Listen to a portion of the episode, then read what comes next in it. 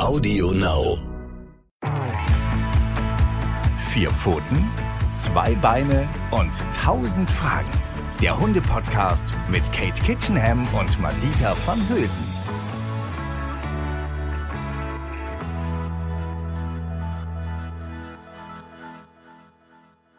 Halli, hallo, hallöchen und Popöchen, wie ich immer so gerne sage, zu vier Pfoten, zwei, zwei Beine und tausend Fragen mit Katie Kitchenham und meiner Wenigkeit Madita van Hülsen. Wir freuen uns total, dass ihr wieder mit dabei seid. Und zwar, habt ihr es vielleicht schon mitbekommen, wir haben einen ersten Teil gemacht zu dem Thema Hundemythen. Ja, und da ist uns aufgefallen, ey, es gibt so viele Mythen, also wir wollten eigentlich eine Folge machen, haben das aber nicht geschafft, in eine Folge zu packen, haben gesagt, wir machen jetzt einen Teil zwei, weil es ist wirklich wichtig, dass darüber gesprochen wird, dass mit diesen Mythen auch mal aufgeräumt wird, ja, weil wir echt immer denken, Jawohl. So, das kann doch nicht sein, dass es Menschen wirklich immer noch, na sagen wir, dass die das hören, dass die das glauben oder dass man sich wirklich fragt, ich meine, das kenne ich ja von mir selber auch, ist das jetzt wirklich so? Mache ich eigentlich alles richtig, ja? Oder ist das ein totaler Mythos? Jetzt haben wir uns mal wieder so ein paar Sachen rausgepickt, sag ich mal ganz liebevoll. Und da sind aber, die meisten Sachen sind wirklich so, dass ich mir, also sorry, ich bin ja kein Experte, Katie, ja, aber bei manchen Sachen, da packe ich mir doch den Kopf und denke so, hä? Das kann doch nicht ernsthaft ein Mythos sein, gesunder Menschenverstand oder ein liebevolles Herz, ja, da, da weiß man doch sofort, das kann doch gar nicht stimmen. Ja, ich sag dir mal, ich sag mal einen davon, wovon ich, wovon ich gehört. Madita, ja, warte mal, bitte, ich muss aber ganz kurz unterbrechen, weil Madita hat so mit sich gerungen bei diesen Themen, weil sie meinte, das müssen wir das besprechen. Sowas macht, wer macht denn sowas?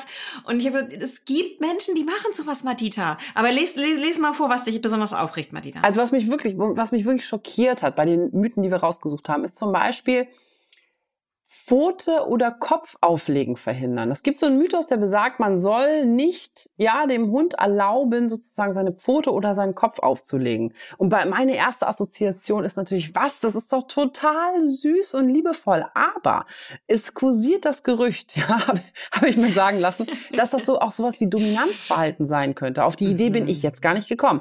Ja, deshalb, ich bin kein Experte, Katie. Sag mir mal bitte, ist das Dominanzverhalten oder ist das einfach, wie ich denken würde, ein liebevolles Verhalten, was ich zum Beispiel nicht unterbinde? Weil wenn mein Hund den Kopf auflegt, dann streiche, also wenn ich Zeit habe, ja, dann streiche ich natürlich gerne seinen Kopf, weil ich gerne mit ihm kuschel. Das schaffe ich vielleicht auch nicht ähm, 24 Stunden am Tag, aber ist doch niedlich, oder?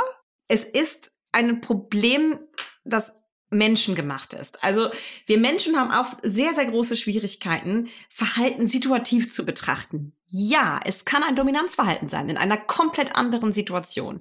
Wenn ihr Hunde beobachtet, die sich nicht grün sind, die sich noch nicht gut kennen oder die irgendwie Klärungsbedarf haben in irgendeiner Sache, dann könnt ihr sehr häufig sehen, dass diese Hunde zum Beispiel den Kopf auflegen das einen rüde zum Beispiel in so einer Imponierverhaltenssituation dem anderen den Kopf auf dem Rücken auflegt. Das ist eine ziemlich brisante Situation. Und es ist sehr, sehr spannend, was der andere Rüde in dieser Situation machen wird.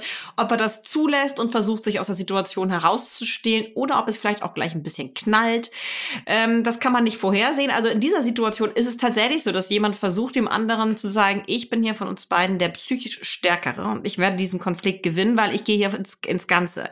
Also hier in dieser Situation ist das Kopfauflegen tatsächlich eine Geste, die dazu dient, Dominanz zu demonstrieren oder zumindest einzufordern. Ähm, und das gleiche gilt auch fürs Pfoteauflegen. Genau in der gleichen Situation kann man häufig beobachten, dass Rüden, auch um Distanz zu halten, eine Drohfixierung zeigen und dann auch noch die Pfote auflegen. In Kombination mit Knurren, Nasenrücken runzeln und so weiter. Es gibt dann verschiedene Abstufungen, je nachdem, wie ernst dem Gegenüber die Situation ist, wie ernst er seinen Gegner nimmt. Auch hier gibt es viele verschiedene ähm, Abstufungen. Es ist super spannend, sich das mal en Detail zum Beispiel in irgendwelchen ähm, äh, Seminaren mal anzugucken zum Thema Ausdrucksverhalten von Hunden, ähm, um da so ein bisschen so ein Gefühl zu bekommen, wie ernst ist das, wie, ähm, wie versuchen auch andere Hunde die Situation dann eben halt zu befrieden, also indem sie entsprechendes Verhalten dagegen zeigen.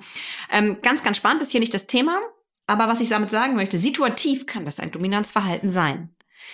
Aber situativ kann es bei Hunden auch genauso ein zärtliches Verhalten sein. Und zwar auch hier möchte ich gerne wieder die Brücke zu uns Menschen schlagen. Wenn ihr äh, auf dem, guckt, guckt mal aufs Fußballfeld, wenn da Fußballspiele sind am Samstag. Natürlich nicht, äh, wenn Hund, Katze, Maus läuft. Dann guckt ihr keinen Fußball, das ist klar. Aber ansonsten, wenn ihr mal Fußball guckt, da sieht man das sehr häufig, dass Leute sich so an der Schulter anfassen und so auf, auf, auf Distanz halten und sich dabei ernsthaft was sagen. Das ist nicht nett gemeint. Das ist ein Zeichen von ein bisschen provokant jemanden anfassen, den man nicht kennt und mit dem man sich in dem Moment nicht grün ist. Das ist so ein bisschen sowas, ey, komm, was willst du, was willst du? Ne? Gleich könnte es hier knallen. Ähm, also ein provokantes Verhalten. Und das ist das Pfoteauflegen von Hunden in diesen Situationen auch, wo sich Hunde nicht besonders grün sind oder gegenseitig die psychische Stärke, die innere Gestimmtheit des Gegenübers, wie ernst ist ihm dieser Konflikt abtesten wollen. Da kommt es durchaus auch mal zum Pfoteauflegen. Also auch hier wieder, ja, es stimmt. Es kann in einem bestimmten Kontext auch diesen Hintergrund haben. Aber in einem anderen Kontext, im Spielverhalten, sehen wir es auch. Da wird ständig Pfoten aufgelegt. Da ist es total lustig gemeint. Da ist es wie so eine Aufforderung, weiterzuspielen. Und genau das seht ihr bei uns Menschen auch. Wenn wir jemanden mögen, wenn wir jemanden mit jemandem ein Brettspiel spielen ähm, und derjenige irgendwie hat irgendwie jetzt gerade irgendwie eine, eine ich habe zwei Sechsen gewürfelt und kann ihn bei Mensch ärger dich nicht rauskicken aus von von irgendeinem so super tollen Platz. Dann lege ich ihm auch mal so ein bisschen die Hand auf die Schulter und klopfe ihn. Und das ist dann aber lustig und nett gemeint. Also Hand auflegen kann auch bei uns Menschen was Provokantes oder was sehr, sehr Nettes, Versöhnliches meinen. Und das gleiche ist mit dem Kopf auflegen. Wenn Hunde sich sehr, sehr vertraut sind und sehr ähnlich miteinander sind, dann legen sie ständig ihre Köpfe auf ihre Bäuche oder auf ihre Gliedmaßen, überall, wo man sonst es nur mit vertrauten Individuen macht. Und wenn unser Hund in einem vertrauten Kontext das bei uns macht, ist das sehr nett gemeint. Kann auch bedeuten, dass er sich irgendwas wünscht von uns, also so ein bisschen Aufforderungscharakter haben. Futter zum Beispiel. Spiel, Wurst, aber auch Aufmerksamkeit. Ja. ja, genau. Dann sollte man dem natürlich wahrscheinlich nicht immer nachkommen, nicht schätze immer.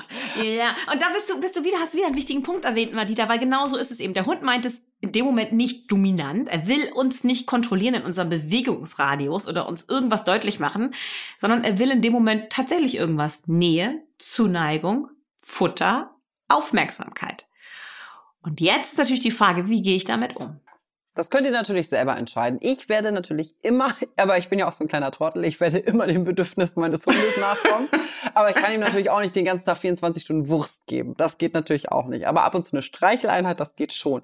Trotzdem würde ich gerne mal eine Lanze brechen für all diejenigen da draußen. Ja, also nicht, dass ihr denkt, dass ich, ich oder wir jetzt denken, ihr seid total verrückt oder bescheuert, sondern ich denke einfach, alle von euch, ja bestimmt 99,9 Prozent, können das total gut einschätzen. Trotzdem ist das wirklich immer noch ein Mythos, wo wir auch oft gefragt werden, kann, ähm, äh, darf man das, soll man das tolerieren oder auch nicht? Und ich glaube, also ich, ich würde euch nur gerne, wie soll ich sagen, darin bestärken, hört ein bisschen wirklich oder hört sehr viel auf euer Bauch und auf euer Herz. Also ihr werdet das merken, ihr, ihr fühlt, ihr würdet das doch fühlen, ob euer Hund das sozusagen böse meint und euch zum Beispiel die Pfote auflegt, weil er, keine Ahnung, sich irgendwie mit euch äh, dominieren will oder ihr merkt doch, ob euer Hund äh, das liebevoll meint und sein Kopf auf euer Bein oder so liegt, weil er gerne mal gestreichelt werden will. Also da hört einfach, oder? Nicht. Oder bin ich total doof? Ja, nee, also, oh. Okay. Nein, du bist total nee, doof. Auf. Ich, pass auf. Ich streicht, streicht, streicht mich und hört jetzt auf das, was Katie sagt. Sie ist die nein, Expertin. Nein, nein, nein, nein, das ist, nein, ich kann das eigentlich unterschreiben. Ich bin mir mit den, also ich, ich halte sehr viel von unseren Zuhörern ja. und Zuhörern. Ähm, ich weiß nur auch, ich kenne eben halt auch viele Kolleginnen und Kollegen, die mit Hunden arbeiten, denen niemals eine Grenze gezogen wurde und die immer eine unvoreingenommene Aufmerksamkeit genießen Das sind jetzt durften. Nervensägen geworden. Und es kann mit manchen Hunden nach hinten losgehen. Das sind Hunde, die brauchen einfach klare Ansagen, Grenzen, auch um sich wohlzufühlen. Nicht, weil wir böse sind dann in dem Moment, sondern einfach, damit sie sich sicher fühlen, ah, mein Mensch hat schon Vorstellungen davon, was gut und was schlecht ist und dass ich auch mal nerve und dass ich nicht immer im Mittelpunkt stehe. Das ist natürlich wie bei uns Menschen auch, gibt es unterschiedliche Persönlichkeiten. Manche brauchen diese Nähe und diese mhm. Zuwendung. Und manche brauchen es aber auch mal zurückgewiesen zu werden und dass wir ihnen zeigen, sie sind nicht der Mittel, der Nabel der Welt, sondern wir haben unser eigenes Leben und gerade keine Zeit es geht mir nur darum, dass man das nicht immer per se aus Prinzip macht, weil das der Hund mich sonst kontrolliert. Ja. Also das ist totaler, Entschuldigung, Bullshit. Hunde haben Bedürfnisse und manchmal haben sie das verdammt nochmal das Recht, uns ihre Bedürfnisse mitzuteilen. Und dann können wir entscheiden, so wie das auch ein anderer Hund jetzt beispielsweise unter Streuner unten entscheiden würde, gehe ich darauf ein oder passt es mir gerade nicht? Und wenn es euch gerade nicht passt, dann sagt ihr das deutlich mit einem entsprechenden Markerwort, dass der Hund weiß, er braucht gar nicht weiter versuchen. Ähm, aber wenn ihr Bock habt, dann geht ihr darauf ein. Vielleicht habt ihr auch gerade Lust zu kuscheln oder zu spielen oder den Hund zu füttern oder mit ihm rauszugehen. Dann macht es verdammt nochmal. Wichtig ist, dass er weiß, ihr sagt ein bestimmtes Wort. Wir hatten das schon mal in einer anderen Folge. Bei uns ist es immer jetzt nicht. Wenn ich das zu Nox sage, findet er mich zwar total doof, aber er weiß, woran er ist und zieht sich zurück und kann schlafen und hat weniger Stress, weil er nicht die ganze Zeit denkt, oh, da geht noch was, da geht noch was bei Katie. Er zieht sich dann zurück und pennt. Ein bisschen pissig, aber es gehört zum Leben dazu. Also das ist so wichtig, dass wir das deutlich machen, dass uns nicht darum geht, dass ihr immer darauf eingehen sollt, wenn euer Hund die Pfote auflegt oder den Kopf. Übrigens, Madita, noch was ganz Wichtiges. Anlehnen. Viele Hunde lehnen sich an ihre Menschen auch mal an. Ja. Das ist Kontaktsuche. Das kann sein, dass ein Hund, ein Herrenschutzhund, versucht, einen Gegenüber, einen, auch einen anderen Menschen mal umzukicken, indem er sich extrem doll an ihn anlehnt. Aber auch das muss man situativ betrachten. Ähm, wenn man einen Hund immer, wenn er sich an einen anlehnt, äh, das Knie in den Brustkorb rammt, weil man das nicht, weil man gehört hat, das ist dann ein, Kontro ein Kontrolletti, der will mich kontrollieren, ist das so unhöflich und schrecklich. Der arme Kerl, der sucht Kontakt und bekommt diese Ansage. Aber natürlich kann es situativ auch mal ein Kontrollverhalten sein. Also hier, glaube ich, ist einfach ganz wichtig, dass ihr so ein bisschen in euch hinein, was Madita gerade sagte, in euch hineinfühlt. Ihr habt gesunden Menschenverstand. Ihr wisst, dass Hunde und Menschenverhalten sich auch tatsächlich oft ähnelt. Und in manchen Situationen kann es gut und nett gemeint sein. Und in manchen Situationen wollen Hunde uns vielleicht auch ein bisschen provozieren. Also entscheidet bitte nach eurem Herz, entscheidet nach eurem Hund, eurer Hundepersönlichkeit, also nicht eurer, also der Persönlichkeit des Hundes an eurer Seite wie ihr mit ihm am besten umgeht. Ähm, das gleiche ist ein anderes Beispiel, aber es ist genau das gleiche, dass häufig immer noch gesagt wird, dass Hunde nicht auf dem Sofa liegen dürfen, weil dann sind sie auf einer erhöhten Ebene. Auch das ist totaler Quatsch. Aber pauschal würde ich es auch nicht sagen, weil es gibt Hunde, die haben ein Problem damit, Ressourcen zu teilen, zum Beispiel das Sofa. Wenn mein Hund knurrt, wenn ich mich aufs Sofa setze, dann hat er auf dem Sofa nichts mehr verloren. Ja, Aber sorry, wenn er da das stimmt. entspannt neben mir liegt, dann ist es völlig okay. Hunde interessiert das wirklich gar nicht, ob jemand oben oder unten liegt. In, in Hundegruppen kann man sowas nie beobachten, dass es irgendwelche Plätze gibt, die, auf denen nur die Chefs liegen dürfen. Das sind alles Sachen, die haben sich Menschen irgendwann mal ausgedacht für den Umgang mit Hunden. Hunde würden auf so eine komische Idee nie kommen. Was hältst du denn von dem Mythos, dass man Hunde nicht selbstständig schnüffeln und erkunden lassen soll? Was sagst du dazu? ganz. Das ist einer der schlimmsten Sachen, die ich je gehört habe. Und tatsächlich war das aber eine Zeit lang echt Trend. Ne? Es gab so eine gewisse Richtung in der Hundeerziehung, wo es darum ging, alles zu kontrollieren, was dein Hund so tut und sich dadurch als Chef zu profilieren. Oh, schrecklich. Ja, da wird mir regelrecht schlecht. Ja. Ja. Ich meine, also da gibt's ja natürlich, du wirst jetzt auch sagen, wieder zwei verschiedene, äh, immer, immer zwei verschiedene Seiten. Also klar, bei uns zum Beispiel ist es ja leider so, ich meine, die Menschen, die mich ein bisschen kennen, die wissen genau, dass der Hund mit mir Gassi geht. Ja, ich versuche meinem Hund jedes Schnüffeln zu ermöglichen. Dadurch fahre ich links, rechts eher einen Zickzack zum Park. Was natürlich, wie wir alle wissen da draußen und auch ich, ich bin ja nicht total doof. Wir wissen alle, das ist komplett kompletter Schwachsinn, das ist total doof von mir. Natürlich wäre es für den Hund besser. Er hat eine Zeit, wo er selber schnüffeln darf. Und er hat aber auch eine Zeit, wo er weiß, jetzt muss er hier bei mir bitte bei der Leine gehen. So, das ist mir völlig klar. Trotzdem könnte ich doch als Herzensmensch, also als Mensch, der einfach seinen Hund liebt, ich kann doch nicht dem- durchgehend das Schnüffeln unterbinden, weil äh, Schnüffeln zum Beispiel, weiß ich zumindest, äh, korrigiere mich gerne, wenn das falsch ist, aber das baut doch auch Stress ab. Also der muss doch irgendwie schnüffeln. Oder das ist doch, was ist das denn für ein Mythos? Ja, also ja. Okay, Da. schieß los. Jetzt sind ganz, ganz viele Sachen, zu denen ich eigentlich was sagen muss. Warte mal, du erinnerst mich, wenn ich was verhalte. Äh, erinnere mich mal gleich nochmal an diese Schnüffelgeschichte, dass es äh, Mhm. Stress ist, wenn wer nicht schnüffeln, schnüffeln darf. Oder dass Ja. es Stress, Ja. Stressabbau ist.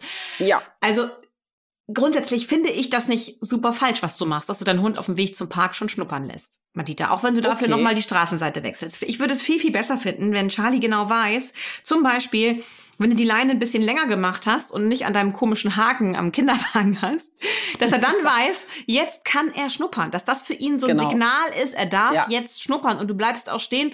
Und wenn er, wenn er weiß, dass, und du weißt das auch, dass auf der anderen Straßenseite immer diese tolle Hündin aus der Nachbarschaft markiert, und das ist für Charlie sehr wichtig, diese Markierung heute Morgen auch nochmal zu checken, dann wechselst du für ihn die Straßenseite. Das ist super nett und faires Verhalten dem eigenen Hund gegenüber. Es hat nichts damit zu tun, dass du dich ihm unterwirfst und irgendwie er, der, der irgendwie den, den Ton angibt bei euch. Du bist einfach eine verdammt nette Madita, das bedeutet das. Und das ist aber lieb, So. dass du das sagst. Das wird mein Mann anders sehen.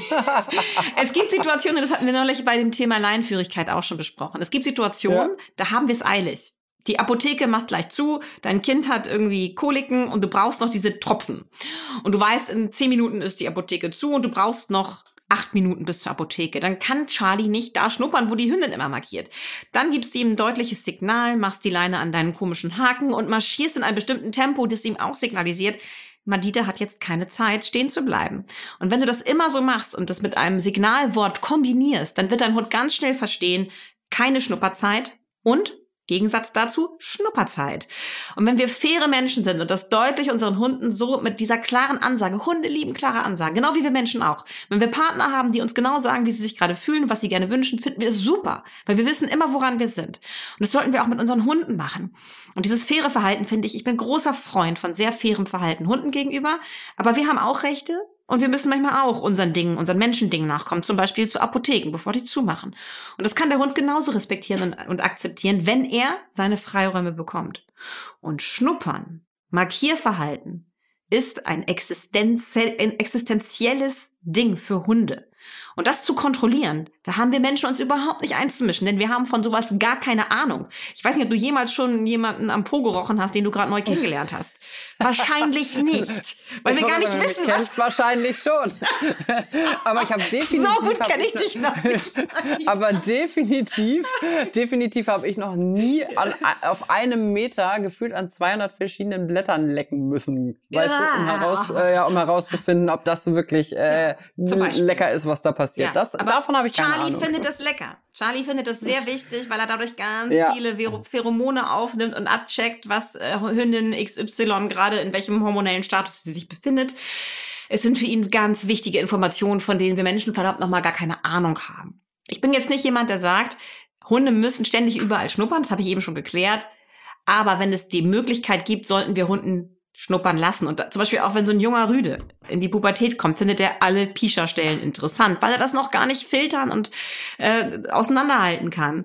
Und wenn wir ihn dann ständig davon abhalten, wird er es auch niemals auseinanderhalten können, welche Hündin in welchem Stadium und wann es wirklich Sinn macht, sich aufzuregen und so weiter. Weil er die Erfahrung nicht machen kann. Das ist so wie wenn man jemanden immer ein Buch wegnimmt, wenn er die ersten zwei Seiten gelesen hat. Der wird sich nicht weiterbilden in dem Bereich und der wird immer unerfahren bleiben. Das heißt, Hunde müssen die Gelegenheit bekommen, schnuppern und sich über Markierverhalten auseinandersetzen zu können mit ihrer Umgebung. Aber, das du meinst jetzt, ich, ich denke selber dran, diese Stressgeschichte. Es kann für einen jungen Rüden in der Stadt wahnsinnig stressig sein, wenn gerade alle Hündinnen gleichzeitig läufig sind. Und deswegen ist es vielleicht auch manchmal angebracht, in solchen Phasen einen Rüden nicht zu lange und überall, wenn du kannst ja ziemlich schnell erkennen, ob er an Rüdenpischer schnuppert oder ob er an Hündinnenpischer schnuppert, wie du schon sagst, gerade mit dem Auflecken als Rüde da habe ich tatsächlich das auch so gemacht, in einer Phase, in der Nox sehr leicht zu erregen war, und der ist ja ein Terrier und extrem leicht zu erregen, dass ich da auch mal dieses Auflecken eine Zeit lang kontrolliert habe, einfach um ihn selbst zu schonen und sein Stresssystem zu schonen. Dass er sich nicht total reinsteigert, weil er darf nun mal leider nicht poppen. Das ist in seinem Lebensplan nicht vorgesehen von mir. Das heißt, er ist wahnsinnig frustriert, wenn alle Hündinnen läufig sind und umso länger er irgendwo leckt, umso verrückter, umso mehr wird sein Dopamin, ja, ähm, wird, wird ausgeschüttet. Dopamin ausgeschüttet und umso ja. durchgeknallter ist er am Ende. Und um das zu verhindern, unterbinde ich das dann in diesen Situationen manchmal situativ hier wieder. Ich würde es niemals pauschal verbieten, weil es gehört zum normalen Hundeverhalten, zur Kommunikation der Hunde untereinander dazu. Und da haben sie verdammt nochmal das Recht, das ist ein Grundrecht des Hundes, sich olfaktorisch, also geruchlich mit seiner Umwelt auseinandersetzen zu dürfen. Und da kann man auch wirklich, das möchte ich nochmal unterstreichen, da darf man sagen, Kate, dass es wirklich eine lebenswichtige Bedingung ist ja. für den Hund. Ja. Ne? Ja. Gut. Da so. haben wir Menschen einfach ah. keine Ahnung von, weil wir haben so einen ganz kleinen Teil, der heißt der Bulbus olfactorius und der ist bei Hunden so viel größer. Das heißt, es ist wirklich so ein kleiner äh, Mikrochip, den sie da im Gehirn haben, der ihnen ganz viel tolle Leistungen ermöglicht, von denen wir kein, äh, da haben wir keine Ahnung von. Und deshalb sollten wir das Hunde machen lassen. Das gleiche gilt übrigens auch für Scharren. Das höre ich auch immer wieder. Ein Hund, der rumscharrt, das musst du kontrollieren. Das ist mal Dominanzverhalten. Nox ist ein krasser Scharrer. Also was Einzige, wenn ich ihn unterbinde, ist, wenn er mich dann mit Erde voll wirft, weil er der Meinung ist, er muss hier wieder wild rumscharren. Das ist der einzige Moment, wo ich das unterbinde. Ansonsten lasse ich ihn das machen und lächle darüber. Es ist ihm wahnsinnig wichtig. Ähm, und er hinterlässt auf dem Boden Kratzspuren. Kratzspuren, an denen äh, Pfotendrüsen seinen Duft imprägnieren und Kratzspuren, die deutlich darauf hinweisen, andere Artgenossen, dass er hier da an dem Busch gerade markiert hat, damit die bloß auch alle dahin gehen und da schnuppern. Also das ist ein optisches Signal, dass er anderen Hunden auf Langzeitwirkung hinterlässt. Das ist so, als würden wir eine E-Mail schreiben. Dann wollen wir doch auch, dass die ankommt. Auch wenn du, wenn du meine E-Mail erst in drei Stunden liest, Madita, trotzdem schreibe ich ja doch die E-Mail. Ich habe ein Bedürfnis nach Kommunikation. Und das ist beim Hund in der Situation auch so. Und wenn Hunde besonders auffällig scharren im Park, dann hoffen sie natürlich auch, dass andere gucken. Also es ist schon auch ein bisschen aufmerksamkeitsheischendes Verhalten. Das ist aber nicht an uns Menschen gerichtet. Das wird ja auch oft gesagt. Der will dich beeindrucken. Absoluter Quatsch. Das haben sich auch wieder irgendwelche Menschengehirne ausgedacht. Der will vor allen Dingen sein Gegenüber, seinen Artgenossen beeindrucken und will gucken und will irgendwie auf dicke Hose machen. Lass ihn. Wenn das ihm gerade wichtig ist, das ist völlig okay. Muss er selber mit klarkommen, wenn der andere darauf reagiert, entsprechend. Okay. Das war doch mal eine Aussage. Damit kann ich arbeiten. sehr gut, sehr gut. Okay. Also, dann äh, habe ich noch von einem Mythos gelesen, den finde ich tatsächlich eher ein bisschen, ich finde ihn ein bisschen lustig und habe mir gar nicht so viel Gedanken darüber gemacht. Und zwar ähm, sagt man ja, dass man Hunde nicht wecken soll, wenn sie irgendwo liegen. Ist das richtig? Also auch wenn sie im Weg liegen, dann darf man sie nicht wecken? Also Stimmt das? Ist das, ist das, würd, ist das? Würd, ja, also ich würde eher, sagt man, also, ja, das Gegenteil ja. sagen, dass man sie wecken soll, wenn sie irgendwo liegen? Also das wie ist es denn? Was, was ist der Mythos? Darf man, darf man sie wecken, wenn sie irgendwo liegen oder darf man sie nicht wecken? Das heißt, die ist keine schlafenden Hunde wecken, ne? So, dieser, ja. dieses Sprichwort. Nein, ähm, also für mich ist eher der Mythos, dass man Hunde, die irgendwo im Weg liegen, weckt. Wenn sie sich in den Weg legen, haben sie damit, verfolgen sie damit eine Absicht. Auch das Ach ist so eine, so. so eine, so eine Philosophie, ah, die sich wacker hält. Es geht auch so ein bisschen so in diese Richtung, ich muss alles kontrollieren, was mein Hund tut. Ne? Und äh, ich muss auch kontrollieren, wenn er sich in den Weg legt, weil er will damit etwas bezwecken. Und ja, tatsächlich wollen Hunde damit manchmal etwas bezwecken. Manchmal suchen Hunde sich gezielt diese Liegeplätze aus, zum Beispiel in der Küche, weil ja, sie dann sofort mitbekommen, wenn irgendwas runterfällt oder so oder irgendwas Spannendes ja, zubereitet wird. Äh, Charlie liegt immer auf dem, auf dem Läufer, mhm. der im Durchgang ist, was mhm. total nervt, weil wir mhm. haben ihn wirklich, wir, wir haben, er hat tausend geile Hundekörbchen, die ich als seinen Rückzugsort hart verteidige, wo er immer seine Ruhe hat. Aber er legt sich immer genau in die Mitte der Küche. Ja. Weil er will gar nicht seine Ruhe haben dann, genau. Nee, genau, er will nicht seine Ruhe haben. Und vor allem jeder, der reinkommt, da legt er sich auf den Rücken und will gestreichelt werden. Ja. Er will halt was. Ne? Das ist ein halt, sehr ja, präsenter oh. Platz und da ist der Krug oh. und da legt er sich hin. Und wenn du mal so Straßenhunde anguckst, die legen sich häufig auch mitten auf die Straße, ist natürlich gefährlich, ohne Frage. Oder direkt vor das Lieblingsgeschäft von ihrem besten Menschenfreund, den Konditor, der ab und zu mal rauskommt und ihnen irgendwelche Reste zuwirft. Das machen die natürlich aus strategischen Gründen, weil das ein sehr, sehr guter Platz ist. Es lohnt sich da zu liegen. Man verpasst dann irgendwie nicht die nächste Futtergabe. Und ob mich das stört als Mensch, das darf ich wirklich individuell und situativ entscheiden. Es gibt Situationen, wenn ich irgendwie äh, Gäste bekomme und ich soll irgendwas kochen, was mich wahnsinnig stresst, weil ich die schlechteste Köchin der Welt bin. Und dann legen sich meine Hunde in den Weg und ich stolper immer über die und dann fällt mir mein ja. Essen runter, was ich gerade stundenlang mühsam zubereitet habe. Dann bin ich sehr frustriert. Und vielleicht, um das zu verhindern, verscheuche ich meine Hunde dann. Es stört mich in dem Moment. Übrigens, genau das würden irgendwie Hunde untereinander auch machen. Die würden niemals einen anderen Hund, der irgendwo liegt, vielleicht sogar tief schläft, wecken, weil er da weggehen soll. Auf so eine Idee würde ein Hund nie kommen. Warum sollte man das tun? Es ist sowas von unhöflich. Warum sollte man einen Artgenossen, wahrscheinlich noch einen Befreundeten aus der gleichen Hundegruppe, wecken und verscheuchen, weil man möchte, also weil man da gerade längs gehen möchte? Ja. Also wenn es dich tierisch nervt, wie gesagt, dann kannst du das machen und Charlie lernen soll, dass er jetzt da bitte nichts zu suchen hat. Auch das würde ich dann tatsächlich wieder mit einer klaren Ansage verbinden, sodass er langsam im Laufe seines Lebens lernt, wenn man Dieter in dieser seelischen Verfassung ist, also gestresst ist, weil sie irgendwas zubereiten soll, was sie stresst und ich liege da im Weg, dann ist es besser, sich zu verkrümeln. Das ist dann seine Lebenserfahrung, die er davon mitnimmt, weil du ihn dann kontinuierlich immer wieder wegschickst in dieser Situation. Aber ich habe es richtig verstanden, er wird es unhöflich finden. Naja, in der Situation ist es eher so, dass er denkt, so, okay, das ist ihr jetzt gerade wichtig, das akzeptiere ich. Aber wenn okay. er da liegt, weil da ein Sonnenfleck ist, ja, und er ist in diesem schönen Sonnenfleck eingeschlafen, liegt er aber im Weg, dann kannst du das wirklich in deinem Gehirn abspeichern, dass er da gerade liegt, um ihn, um ihn herum gehen. Da bricht dir kein Zacken aus der Krone, das zu tun.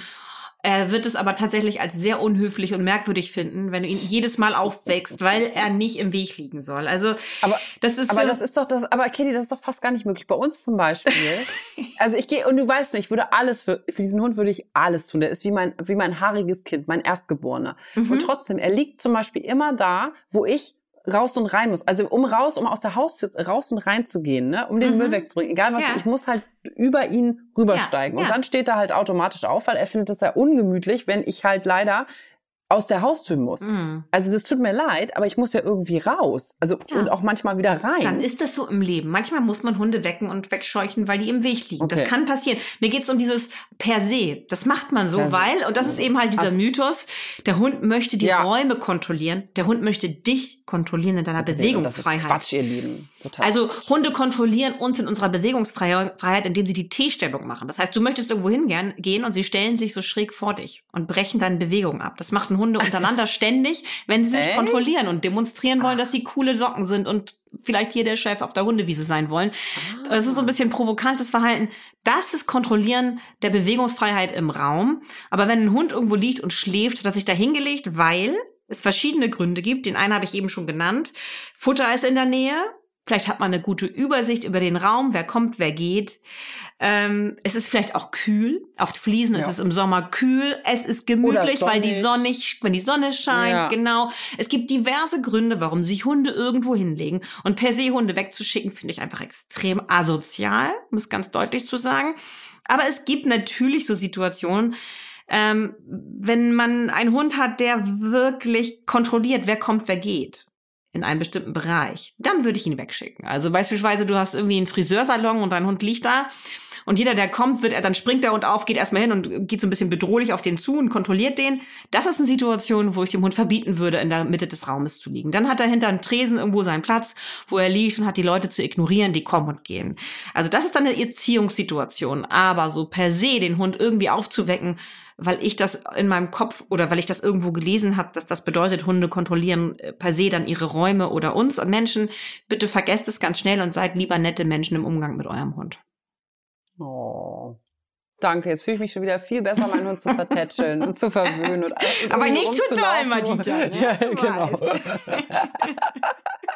ich, deswegen liebe ich unseren Podcast auch so sehr, weil ich, ich bekomme Zustimmung dafür, dass es gut ist, ein Herzensmensch zu sein. ja. Und dass es gut ist, mit seinem Hund, so gut es eben geht, immer liebevoll umzugehen. Nicht das immer. Man, man, Hunde müssen, man sind auch manchmal Arschgeigen. Ja, okay, und dann ja. muss man auch mal, also Charlie jetzt vielleicht nicht unbedingt. Charlie ist wirklich so ein naives, süßes Ding. Doch, Charlie zum Beispiel, äh, Charlie, Charlie ist zum Beispiel eine Arschgeige, wo er Leuten echt mega auf den Sack geht, allen. Also meine Eltern mhm. waren gerade zu Besuch und er ist zum Beispiel, er hört nicht auf zu spielen. Er ist einer von den Hunden, die wirklich arschgeigenmäßig mhm. ständig die, das Spielzeug und mit dem Kleinen, weißt du, wir haben ja. jetzt auch einfach viel mehr rumliegen als vorher. Mhm. Da kannst du eine Sache, wir haben uns ja angewöhnt, dann die Sache wegzunehmen, mhm. auf den Schrank zu tun und sagen, mhm. jetzt nicht, wie du sagst. Ne? Sehr gut. Ja, gut, hat er verstanden. Dann Aha. geht er halt zur Kinderbox und holt halt das nächste Spielzeug aus. Das, da ist halt endlos, die ist die Endlosschleife. Und echt sogar meine Eltern waren so, oh Mann, ey, das nervt ja irgendwann. Ja, weil, und du darfst halt auch nicht dann, einmal werfen, weil wenn ja, du einmal wirfst, dann, dann hast, du verloren. verloren. verloren. nee, da würde ich ihn tatsächlich auf seinen Platz schicken und ablegen. Das sind Situationen, wo du streng werden musst, Madita. Ich weiß, es fällt weiß, dir schwer, aber es ist tatsächlich, am Ende hilfst du ihm damit zur Ruhe zu kommen, weil Charlie ist ein kleiner Spielsuchti, weil dann kriegt er, fühlt er sich verdammt gut. Und weil er das so wenig hatte in seiner Jugend und Kindheit, will er sich immer gut und glücklich fühlen, was man versteht. Das möchte ich ihm natürlich immer ermöglichen. Natürlich aber ihr, Lieben, ihr, ihr, müsst, ihr müsst das, ihr da draußen, ihr müsst das eurem Hund nicht immer. Seid nicht solche genau. Trottel wie ich. Seid einfach, seid nicht immer solche Trottel wie ich.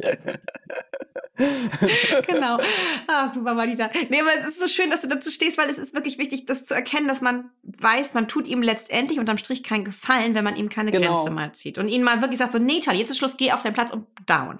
Und dann schläft er irgendwann völlig erleichtert ein weil er kommt aus diesem Film. Es tatsächlich hat was auch bisschen schon mit Sucht zu tun bei ihm. Er möchte dieses Bedürfnis, sich gut zu fühlen, glücklich zu fühlen und natürlich auch seine Freude darüber zu teilen mit allen, die zu Besuch gekommen sind, dass äh, er Besuch bekommen hat. Er ist ja so ein aufgeschlossener, fröhlicher Typ ähm, da, aus dieser Schleife musst du ihn ein bisschen rausholen. Das ist auch so ein bisschen Art von Zwangsspiel auch bei ihm. Ich wollte mal sagen, das ist vielleicht auch ein bisschen mein eigener Mythos. Ne? Mein eigener Mythos ist immer zu denken, wenn es dem Hund gut geht, dann geht es halt mir auch gut. Das ist auch so eine Art von Mythos, dass man wirklich selber sich nochmal in die Erinnerung ruft, Nein, ein bisschen Erziehung, ihr Lieben, ist auch ganz gut. Nicht immer alles machen, was euer Hund will. So, das ist, äh, das ist natürlich auch nicht. Ich hoffe, dass das, das geht das wissen ganz viele da draußen, Madita. Ich glaube, damit hast du am allermeisten Probleme von. Meinst du?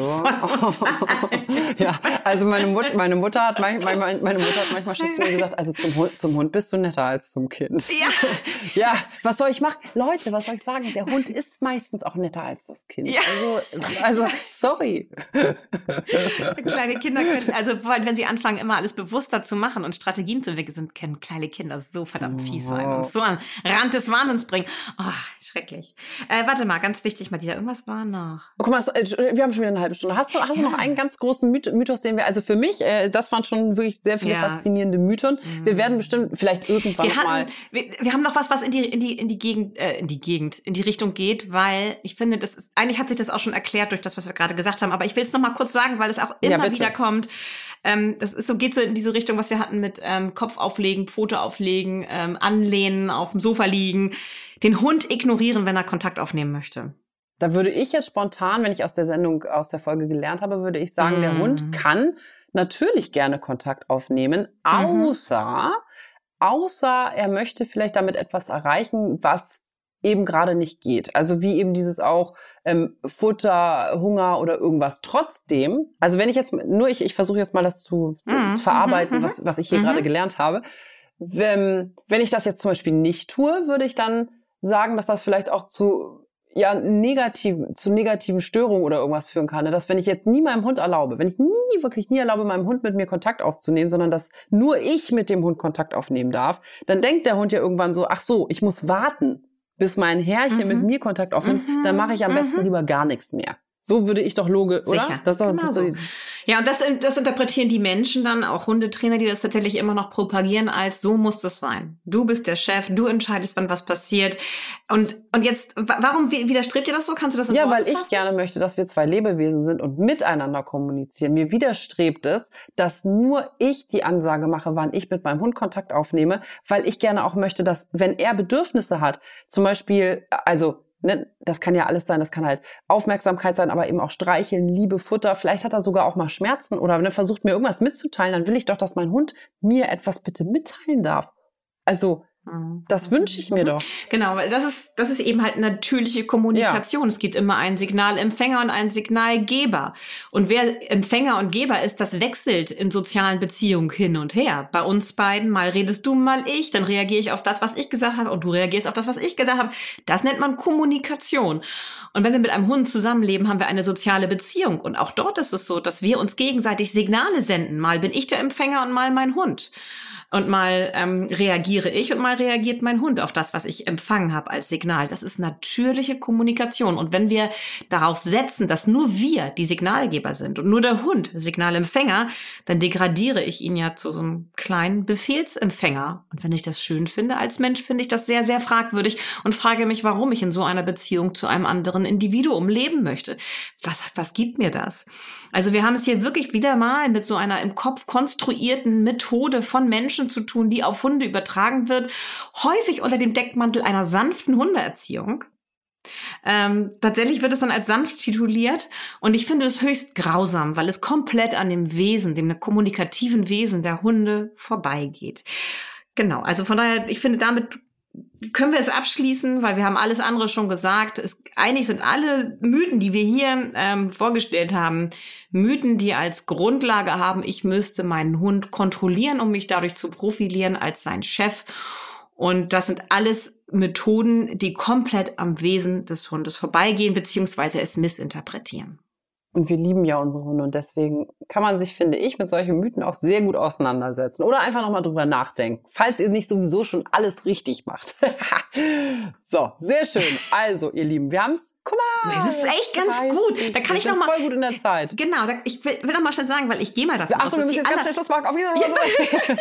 dass die allermeisten von euch da draußen jetzt heute auch hier kopfschüttelnd gesessen haben und sich das angehört haben und gesagt, krass, dass manche Menschen sowas wirklich machen.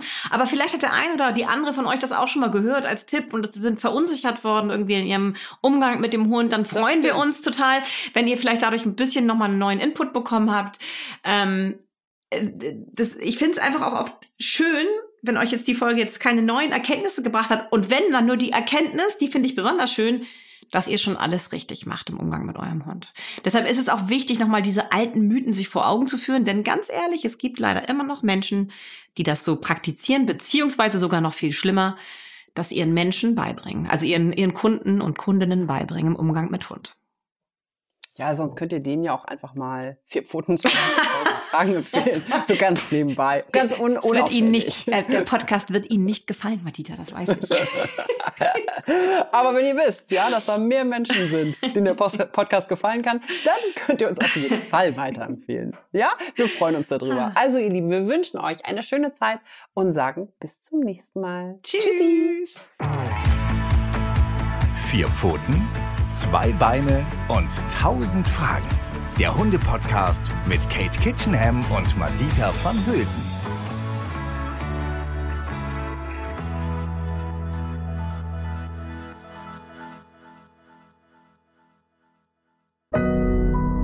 Audio Now.